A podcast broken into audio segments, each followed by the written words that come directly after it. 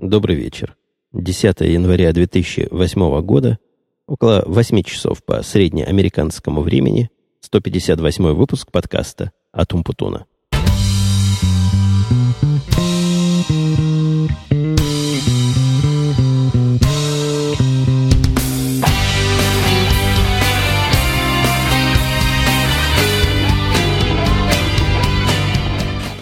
Не спешите крутить ручки своих воспроизводящих устройств, MP3-плееров, эм кассетных и всяких других устройств воспроизведения в машинах.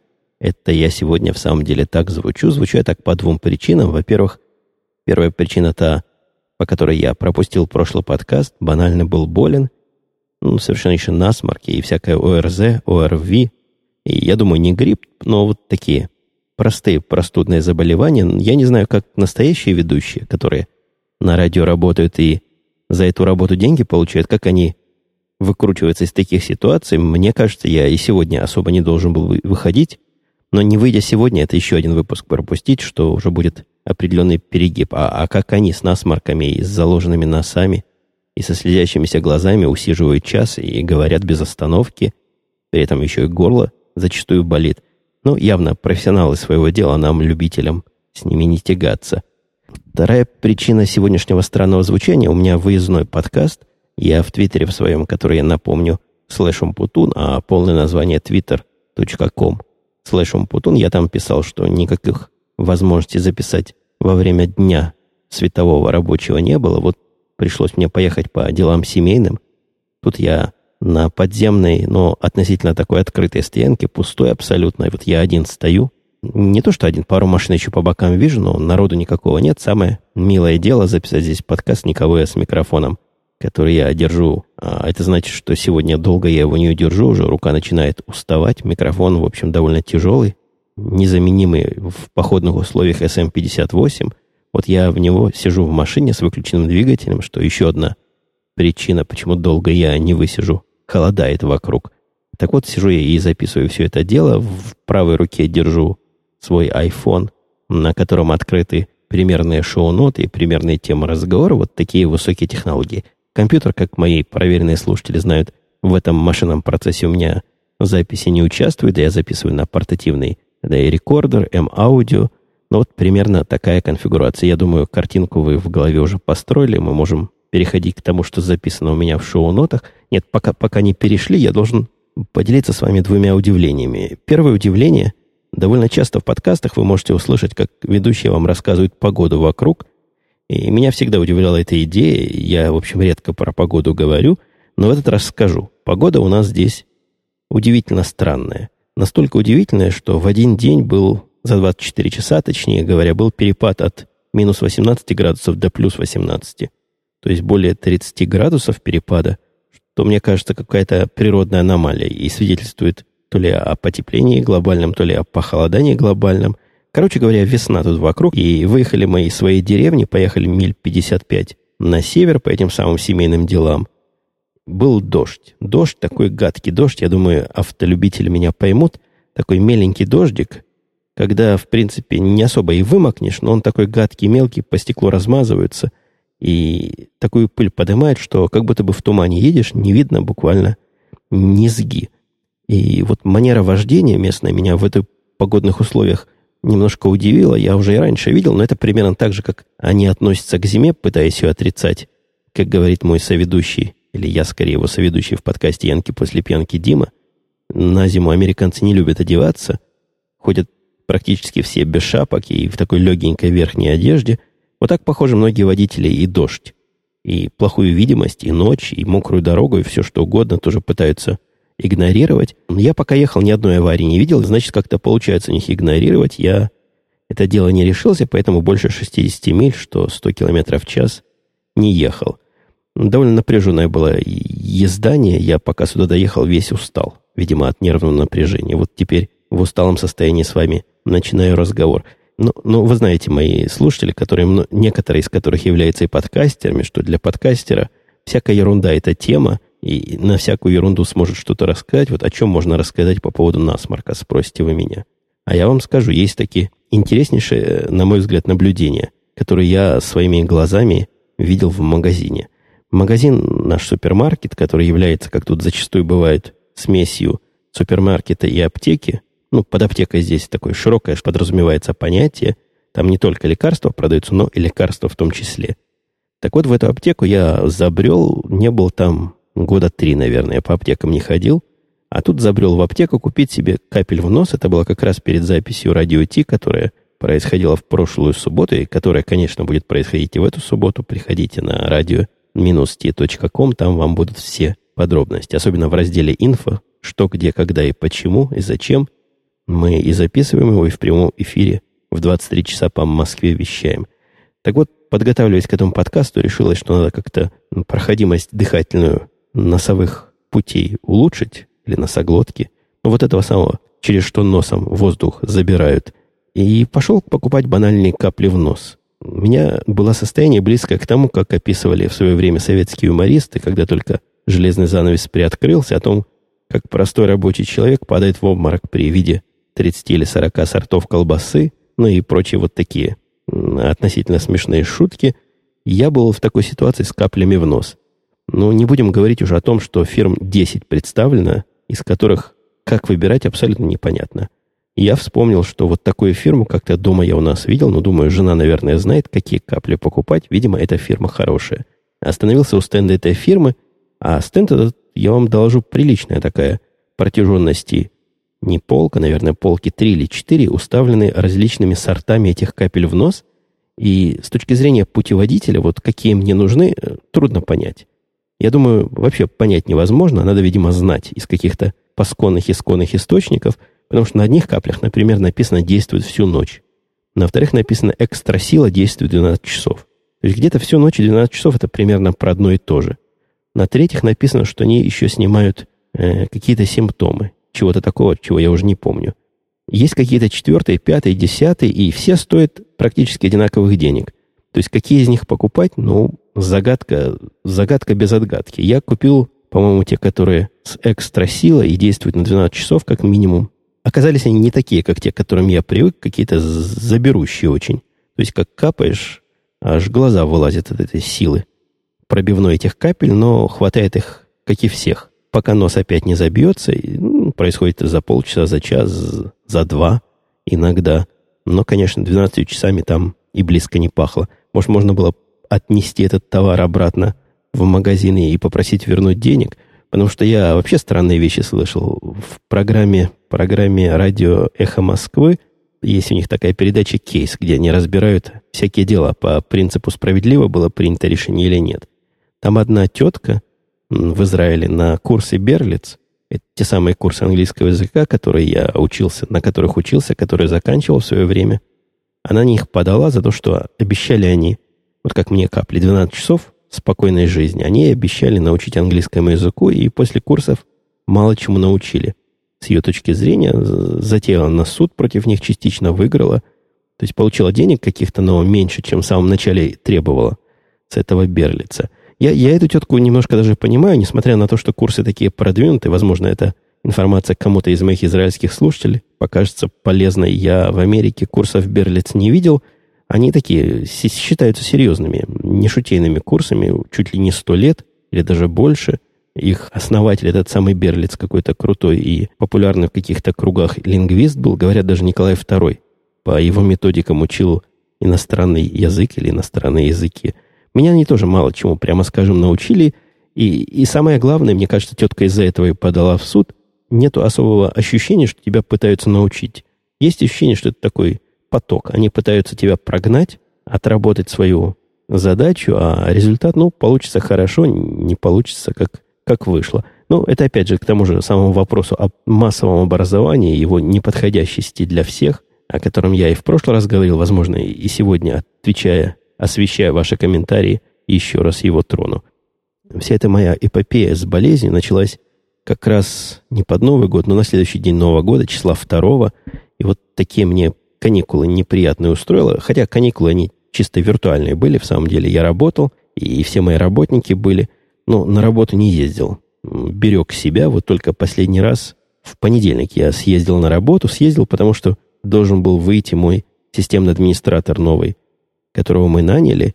Вы помните, я рассказывал, паренек, который когда-то с нами работал и всем там нравился, тот самый, который танцор салсы. Он должен был выйти по нашему с ним договору в понедельник. Кинул нас, конечно, кинул некрасиво так. Использовал просто. В пятницу связался, и даже не со мной, а с этими human ресурсами, с отделом кадров наших, и сказал, что на работу не выйдет на том месте, где он сейчас работает. Его не отпускают и дали зарплату больше, чем ему здесь пообещали. Ну, совершенно явно, что, вот судя по времени, по таймингу этому, что он нас вот так до самого последнего момента мариновал, там у него шли, видимо, переговоры со своими работодателями, кто даст больше, использовал нас как средство для торгов.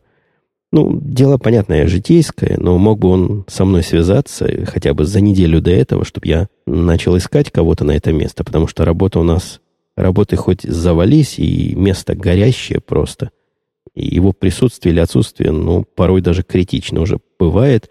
Вот у меня лежат сейчас три сервера пришедших, три компьютера больших, серьезных и железных, которые мне просто кровь из носу, как дозарез нужны. А у самого времени с ними разбираться нет. А сис-администратор, который несуществующий, как раз и собирался и должен был этим делом заняться. С компьютером этим тоже у меня сегодня, видите, связочками так идет, хотя я собирался про это рассказать, тоже вышла какая-то просто советская история. Не в плохом смысле этого слова, но вот такая странноватая история немножко. Я, вы знаете, большой любитель фирмы HP, Hewlett, которая Packard, которая делает, на мой взгляд, лучшие сервера при... Я не знаю, в каких ценовых категориях бывает еще лучше, но при тех ценах, которые мы платим, сервера до 25 тысяч долларов за штуку, мне кажется, у них лучше всех. Я хотел заказать три железки от этого самого HP, такой средней паршивости, средней мощности. Не паршивый, конечно, хороший. Это я для красного словца про паршивость вставил. И мне на работе не дали заказать HP, сказали, будем IBM заказывать. У нас на IBM есть дикие скидки, вот такие же точно, как ты хочешь для HP. Тебе будут от IBM и гораздо дешевле, и все будут довольны. И ты будешь доволен, и, и денег меньше потратим. При этом наши техники, не техники, а те технические покупатели, у нас есть отдел покупок и продаж, Видимо, те, кто продают, те же и покупают. Они убалтывать умеют, да и моего согласия особо не надо было. Вот они меня поставили перед фактом. Для компании выгоднее покупать IBM, потому что дешевле и мощнее. В результате выкатили они мне спецификацию и цены, и, и оказалось и не мощнее, и не дешевле. То есть вместо этих HP мы купили IBM, вместо 25 тысяч в среднем заплатили 30, наверное, почти. И ничем они ни разу не лучше. То есть вся эта странная манипуляция, странная затея, я не очень понимаю, зачем была произведена. Возможно, как-то в глобальном плане от того, что компания покупает IBM, и кому-то будет радостно, и кто-то в этой нашей глобальной компании купит следующие сервера подешевле, но мне-то чего? Я купил свои такие, как хотел, и, и дороже, чем хотел. Кроме того, оказалось, что IBM еще те халтурщики, мы заказали IBM с установленными Linux, на них Red Hat. Пришли они абсолютно чистые, голые, что с ними теперь делать, непонятно. Видимо, буду этому самому IBM завтра или в понедельник уже завтра вряд ли дойдут руки звонить и требовать, пусть присылают откуда хотят специалиста и пусть устанавливает. Это не прихоть, это не то, что я ленивый такой. Туда Linux не так уж и очевидно, и не так уж просто установить. Это вам не HP. Там свои всякие штучки, заточки, напильники нужны для этого. В общем, дело, дело не очень прямое. А вот эта советская ассоциация у меня возникла даже не советским, даже не советская скорее, а перестроечная ассоциация, когда многие дела подобные, да и я и сам в этой области крутился, делались за то, что сейчас называется откат. Если бы я был уверен, что это невозможно, и я бы не был бы уверен, что никто этим наверняка не занимается, да и IBM не та компания, которая будет откатные выплачивать, ну, это так напоминает, когда покупаешь у дорогого производителя, но делишься потом разницей, что просто не могу. Ну, конечно, это ассоциация всего лишь вряд ли. Я просто уверен, совершенно, совершенно уверен в том, что такого там не стоит, а, а стоят, видимо, какие-то более другие, э, глубокие, может, политические мотивы, почему у этих брать, а тем отказать. А, однако, если вы думаете, что вот этот мой Новый год так неудачно начался, вы можете вполне передумать, потому что новость была 2, по-моему, числа или 1 числа я об этом читал, а потом еще в подкасте слышал о группе товарищей, ребят, у которых Новый год явно хуже, чем у меня начался, так что я по сравнению с ними просто счастливчик какой-то. Я не знаю, слышали вы эту забавную историю или нет, я пересказывать ее не буду, но в двух словах суть в том, что три молодых человека, ну, там их подростками называют, хотя какие они подростки. Одному, самому младшему, по-моему, 18 лет, старшему за 20. Остались три, значит, без толчи в новогоднюю ночь. По-моему, в новогоднюю ночь это было, я не ошибаюсь. Ну, в крайнем случае, плюс-минус один день. Остались они в зоопарке после его закрытия с целью, я так понимаю, они показаний не дают, как-то свои движущие мотивы скрывают. Так вот, остались они в зоопарке после закрытия подразнить тигра. Тигр с русским именем, то ли Катя, то ли Таня, явно тигрица с русским именем, доразнились они до такой степени, что эта зверина выпрыгнула из своего загона, перемахнула через оградку, а там оградка, слава богу, несколько метров высотой, кто в зоопарках был, видел. Я думаю, надо сильно дразнить тигра, чтобы он вот на такой прыжок пошел через эту штуку всю. И порвала буквально их всех в дребезги напополам, одного совсем до конца доела, а двое в тяжелом состоянии, значит, в больницах. А оказались, вот это я понимаю людей. Начался Новый год. Эту историю, кстати, как и многие другие, можете услышать в подкасте, который я постоянно рекомендую. Sick and Wrong. Подкаст для понимающих на слух английский язык, беглый английский язык, но если вы его еще не слушаете и имеете возможность, попробуйте. Там эта история со всех сторон довольно забавно освещалась. Кстати, я в прошлом выпуске, это даже был не выпуск, а пос, после выпуска, пост-шоу у нас в радио идти бывает, высказал идею, что на русском подкастинге подобного характера шоу явно есть место для него, явно есть аудитория, если бы пару умных человек, которые умеют на такие скользкие темы и сложные темы шутить, такие черные темы, знаете, черный юмор, собрались бы вместе, то могло бы получиться замечательное шоу, которое засунуло за пояс добрую половину из тех, кто выходит в топ на главном сайте русского подкастинга Арпод. И, еще пару новогодних слов. И к Новому году я в этот раз готовился в техническом виде, потому что жена мне дала задание. Она сказала, для меня Новый год не Новый год, если я не посмотрю, как куранты звенят, с одной стороны, и с другой стороны не посмотрю всякие передачи русского телевидения, которые там происходят. А у нас наше телевидение, которое на русском языке, оно не такое, как у вас. То есть у нас есть два гусинских канала, RTVI и RTVI+, на которых празднование Нового года, конечно, имело место быть, но это некая такая самодеятельность. Наверное, даже я, когда в театре юного зрителя выступал, мы могли бы какой-нибудь капустник получше сделать, чем RTVI сообразила. Канал НТВ, по-моему, показывал тоже что-то специально для нас, то ли из прошлого, то ли из позапрошлого года. Ну, такой, мы, мы для них явно люди второго сорта. Ну, про ТВЦ International я вообще не говорю. Это такой уж чернушный, жутчайший и безвкусный канал на который я стараюсь не переключаться. Возвращаясь к заданию, была получена мною такая техническая спецификация доставить русские каналы нам в телевизор каким угодно способом, но чтобы были. Я этим вопросом занялся, и не так оно сложно оказалось. В принципе, есть два. Я нашел сходу двух таких провайдеров телевидения интернетовского, которые как раз все это и показывают. Один сразу откололся, потому что показывает он исключительно для Windows, надо Windows Media Player – какие-то сложности, да и Windows у меня нет, и, и как-то к Windows я с подозрением отношусь, как они там все это будут вещать. Не стал я пытаться в эту сторону двигаться, а двинулся в другую сторону. Я не помню точное название компании, в которую я в конце концов попал, но интересно у них придумано. Есть там два варианта. Ты платишь 9, 9,99, 10 долларов в месяц. Получаешь телевидение прямого эфира, то есть то, что идет у вас, в этот же момент идет у нас. Ну, ценность такого показа, она сомнительна, потому что, потому что, вы понимаете, очень удобно смотреть передачи. У нас, у нас с вами разница 9-10 часов бывает. Так что это явно нам, это явно не то, что надо, но зато вместе с этим несдвинутым телевидением они, они дают запись всех передач или многих передач, большого количества передач, которые можно посмотреть, когда захочешь. То есть лежат там просто файлы, если у вас есть регистрация на этом сайте, можно посмотреть файлы. Играются они в Real Player. Довольно неплохо играются. Таким образом, мы как раз весь Новый год и смотрели вот эти все передачи. У вас-то Новый год уже прошел, а мы себе устроили по нашему времени Новый год. Ну, качество такое. Я пытался найти качество, чтобы Кобзона от Ротару отличить можно было. И, конечно, если подходить к этому картинке и к этому звуку, который мы получили, э, с точки зрения критика, знающего, что такое HD-телевидение или вообще качественное телевидение, то качество, конечно, отстой. Но я, признаюсь, я ожидал худшего. То есть все можно было понять. Артефактов было не так много. Вот эти кубики, которые там по экрану иногда сыпятся, тоже были не сильно представлены. Короче говоря, вполне рабочая опция. Ну, а если вам посмотреть одну ночь надо в году, то вообще цены этому делу нет. Заплатили 10 долларов. Смотрите это дело и наслаждайтесь. В Новый год очень достойно и быстро все работало, а вот в последнее время я как-то попытался еще раз на это дело посмотреть. Что-то, как говорят гики, оно тормозит и глючит. Я не знаю, то ли это Mac Mini, который я под это дело выделил, поставил под телевизор, не тянет эту нагрузку, то ли у них какие-то проблемы.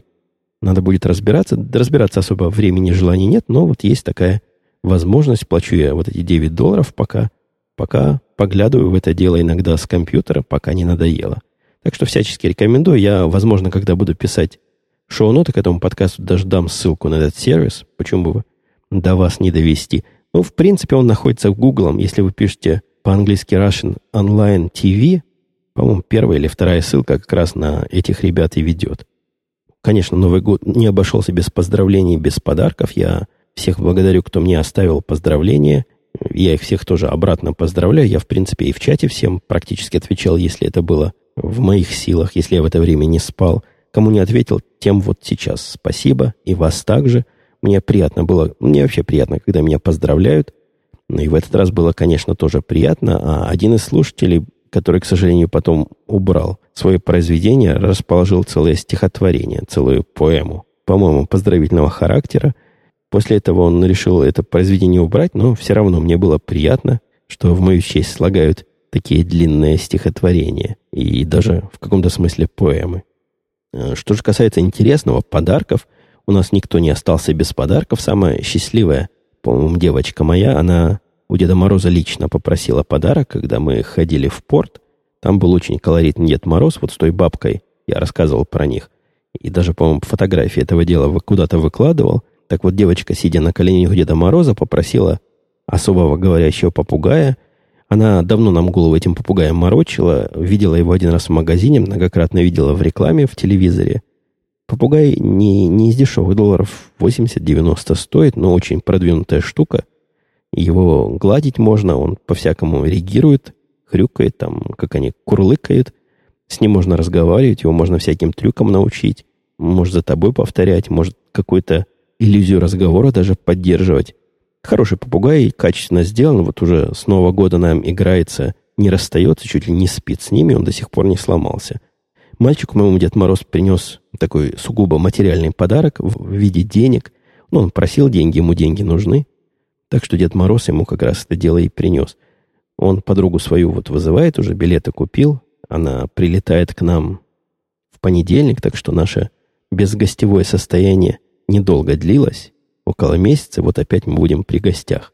Еще месяца на два. Ну, меня это никак не, не напрягает, никак не расстраивает. Мальчику радость, и, и нам хорошо.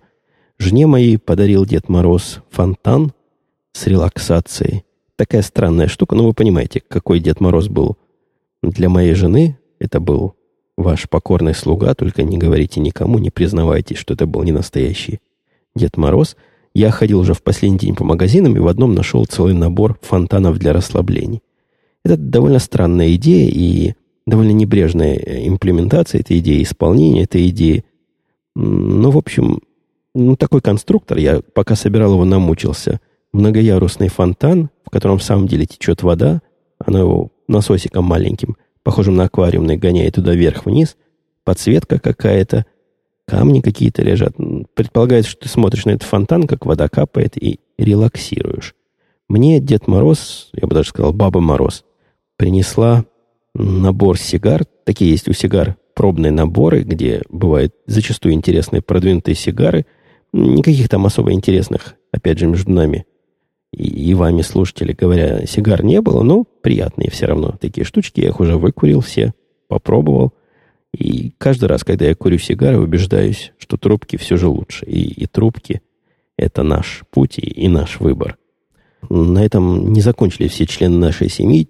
Чапе, собачки нашей, Миттельшнауцеру достался, понятно, что ошейник. Так она у нас раздетая ходит. И кроме ошейника на нее ничего из подарков больше одеть нельзя – не знаю, насколько ее порадовал этот ошейник, но ходит теперь в нем в красивом таком девчоночном ошейничке. А компьютеру моему, который тоже практически член семьи, достался в подарок терабайтный диск для всяких резервных копий. Я зашел в магазин и совершенно случайно и его увидел. Стоил то ли 390, то ли 400 долларов. Но опять же, почему бы не купить для казенного компьютера за, за казенные деньги большой внешний диск? Пусть будет. Есть не просит, вот будет второй диск для бэкапов. Ну и, и самый последний одаренный элемент, потому что членом семьи его точно не назовешь, это была моя звукозаписывающая студия, ей досталось странное. Я как-то жаловался, по-моему, в радио или в каком-то другом из подкастов, где-то жаловался уже наверняка, что есть такая штука для моего аудиопроцессора, для микрофонного стрипа, называется педаль для кашля. То ли она в народе так называется, то ли это в самом деле ее настоящее название, но я думаю, те слушатели, которые с делом радио связаны, знают, что бывает такая штука, когда ведущих в прямом эфире хочет кашлянуть или высморкаться, или еще какой-то неприятный звук издать, он может нажать педаль, и пока он педаль держит, все, что из него вытекает, в, смысле звука, не попадает в ваши радиоприемники и в ваши уши. Вот такой разъем был у меня в процессоре, и педаль я такую долго пытался найти. Меня... Ну, что такое педаль? Кнопка такая, которую ногой нажимаешь, она контакты должна размыкать, замыкать. Они меня поражали своей ценой. То есть самая такая бросовая, самая дешевая и самая смешная какая-то китайская no-name педаль для кашля стоила то ли 130, то ли 120 долларов. Ну, явно больше 100. Я точно цену не скажу, но помню, меня такая цена за кнопку удивила. В этот же раз я, зайдя в магазин, увидел, что педалей для кашля у них нет, магазин свой любимый, гитарный центр. Но есть педаль, которая вот на вид педаль, с той стороны разъем такой же, написано педаль для Ямахи, для синтезаторов Ямаха и еще для, для Casio, по-моему. Ну, я решил рискнуть, потому что педаль стоила 19 долларов. И, и хотя она явно не для кашля, а явно для каких-то других действий, но будучи подключенная в тот же разъем, который подошел вполне, на моем процессоре работает просто как родная. Вот такой, такой подарочек заполучил мой микрофонный прибор. Так что теперь я могу во время прямых эфиров радио идти кашлять, спокойно чихать, говорить по телефону, и никто из моих слушателей всего этого не услышит. В таком режиме мне немножко трудно контролировать время, сколько я наговорил. Мне не видно, прибор записи довольно далеко от меня лежит. Субъективно так уже довольно много наговорил. Ноги уже успели замерзнуть, рука уже успела устать.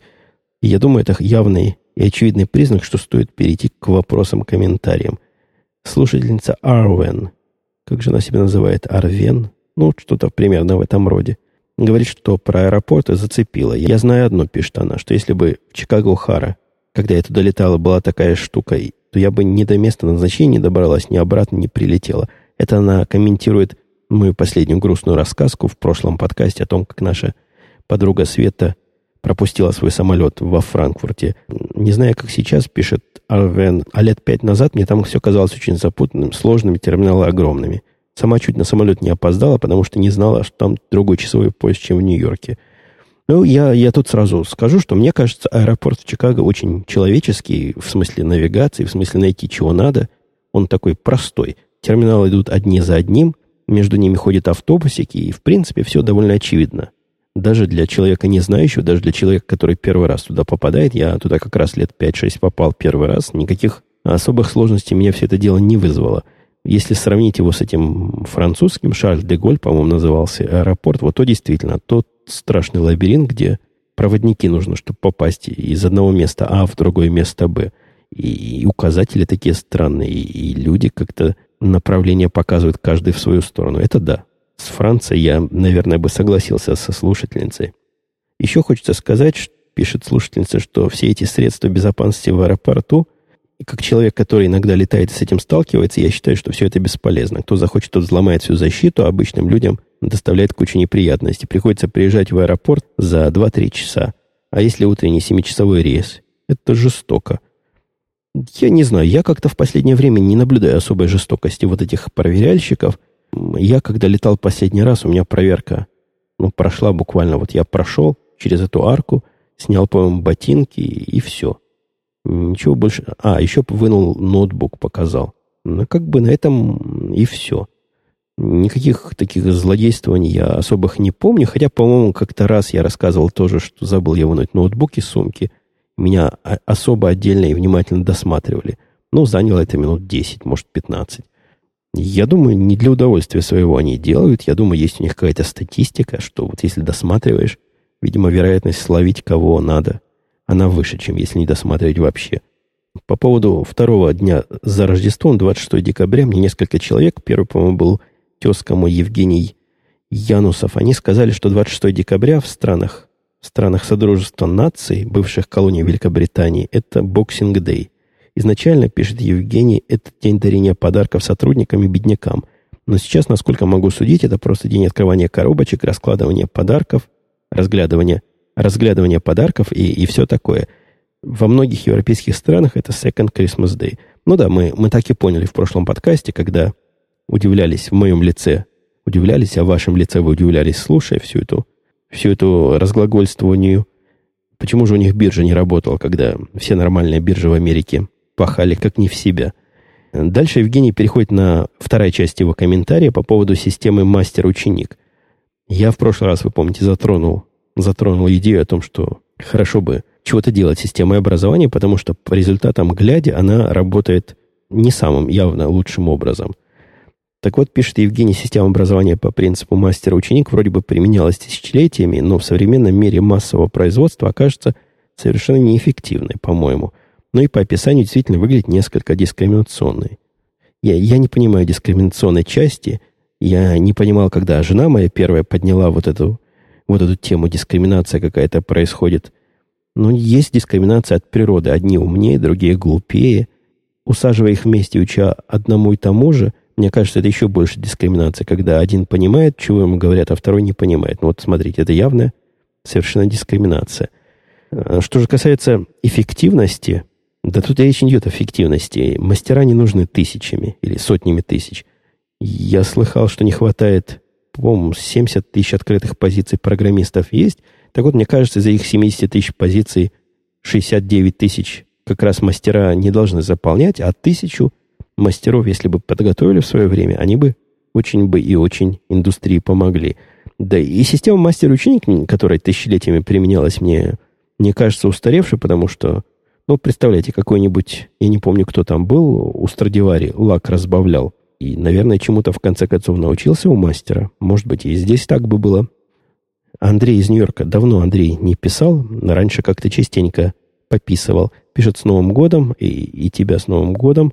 Забавная фраза про свинячий голос. Я никогда не слышал и точно бы не понял. Если бы кто сказал «опоздал по-свински», другое дело. А вот не будь чем землю роет, я сначала понял бы так, не будь лопатой. Она плоская, глупая, иногда тупая и еще дальняя родственница совка. Хотя раньше никогда такого выражения не слышал, не могу утверждать, что правильно. И правильно, что не может утверждать Андрей, потому что неправильно. Ну, слишком уж прямо. Ну, стал бы я, знаете, как «Что, где, когда», который я тоже первый раз после пятилетнего перерыва посмотрел по этому самому интернет-телевидению. Они говорят, ну, подумайте, стал бы я вам такой простой вопрос задавать – а вот, опять же, тот же самый тезка мой Евгений Янусов почти правильно дал трансляцию этого выражения в нечто общепонимабельное. Он говорит, чем землю роет, это прорыло, видимо. Есть еще выражение «рыть землю» в значении добиваться чего-либо, но это уже не про то. Вот прорыла часть, она правильная. Если бы этот вопрос был в «что, где, когда», я думаю, даже присудили бы очко команде знатоков в лице Евгения – на самом деле, полная транскрипция этого дела – это свинячье рыло, то есть не будь, не будь чем землю роет, не будь свинячьим рылом переводится. А вот Константин поделился с нами интересным, в самом деле интересным. Я бы неинтересно не стал бы вам зачитывать. Свинячий голос, пишет он, это когда уже нанесен свинье смертельный удар ножом в сердце под лопаткой. Она уже обреченная, еще минуты три ужасно кричит нечеловеческим голосом. И этот крик слышен за пару сот метров. Однако этот крик, в скобочках свинячий голос, уже ничего изменить не может. Глубокая такая трактовка, я думаю, полностью покрывает э, происхождение или одну из теорий происхождения этого выражения. Мне она уж не кажется единственной верной, но явно элегантной и забавной. Возвращаясь к комментариям по поводу системы образования, многие мою идею таки поддержали. Вот этой индивидуального подхода, индивидуального обучения – Ровс Хаббар писал, что насчет системы образования совершенно согласен. К сожалению, никому это, кроме студентов, не надо. Там еще были э, тоже конспирологические теории, что это откроет целую дверь коррупции, что мастерам будут приплачивать для того, чтобы они брали всяких идиотов и учили. Ну, видимо, это не те мастера, которых я имел в виду, ну, или уж очень много будут приплачивать. И, ну, я, честно говоря, не представляю экономической составляющей всего этого дела.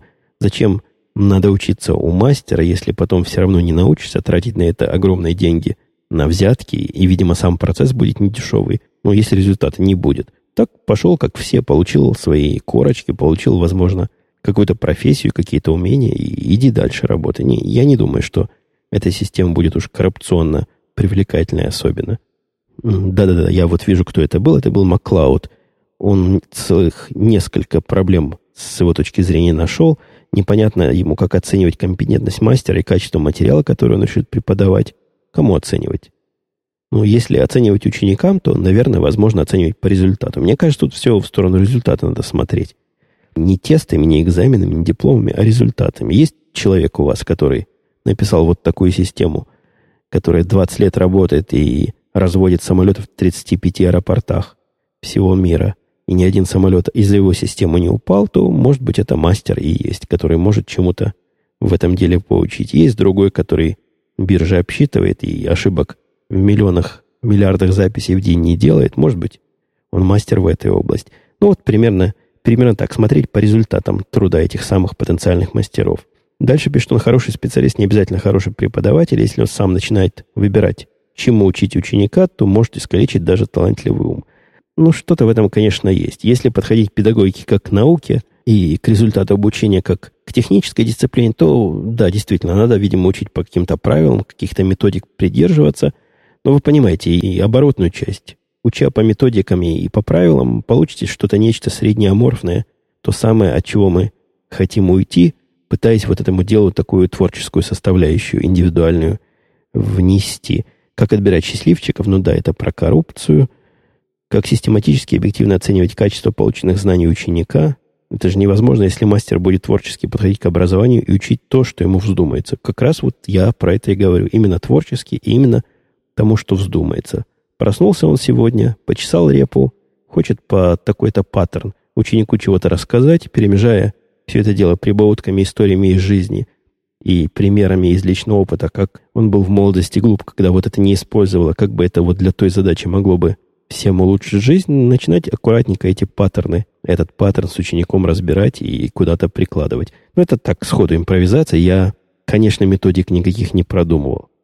Дальше пишет Маклауд, что с его точки зрения строгую индивидуальность в образовании вносит стажировка в разных компаниях во время обучения. В США это очень и очень развито, всячески поддерживается. Не знаю, где это поддерживается. Я ни одной компании которая любит принимать стажеров, не знаю. Ко мне тут тоже приставали несколько раз слушатели. Возьми в стажеры. А, а зачем? Зачем нам это надо? Я не очень понимаю. Я за этот месяц или два, сколько эти стажеры у нас могли бы постажироваться, пользы они точно никакой мне не принесут. Тратить свое время, чтобы учить кого-то, который потом пойдет куда-то работать, жалко. Да ничему ему за 2-3 месяца научишь. Нет, это какой-то не наш. Не наш явно путь. Мистер Зомби говорит, что про свинячий голос, насколько он знает, употребляется на Украине по большей части. Ну, возможно, я жил до 16 лет на Украине, возможно, тогда мой словарный запас формировался. Я не знаю, до какого возраста активный словарный запас формируется у людей. Ну, очень может быть, что это украинская какая-то или украинская штучка. И ему до сих пор, этому любопытному мистеру зомби, не ясно, как этот оборот применять. Девушку пишет, он лишили девственности свинячий голос. Правильно ли это? Да нет, конечно, неправильно. Свинячий голос будет, если девушку лишили в возрасте 80 лет, тогда действительно каким-то образом это можно применить.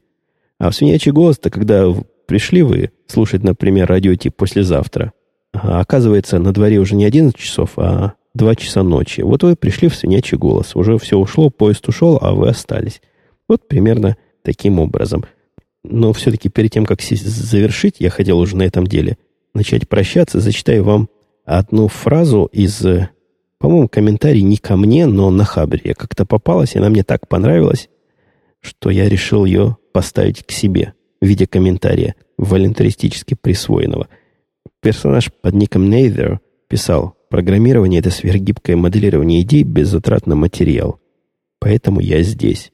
Очень, по-моему, метко, кругло – и элегантно сказано, не знаю, сказано ли этим самым персонажем, который я назвал, либо это чья-то другая формулировка, но мне она кажется тоже вполне описательно, полно, почему и я там. Вот именно DAC. Сверхгибкое моделирование идей без затрат на материал. Ну, на этом действительно на сегодня все. Я не знаю, как долго я наговорил, но замерз до чрезвычайности. Сейчас остановлю кнопку, начну это дело потихонечку монтировать и включу обогреватель в автомобиле. Все, услышимся на следующей неделе. Пока. До следующего подкаста.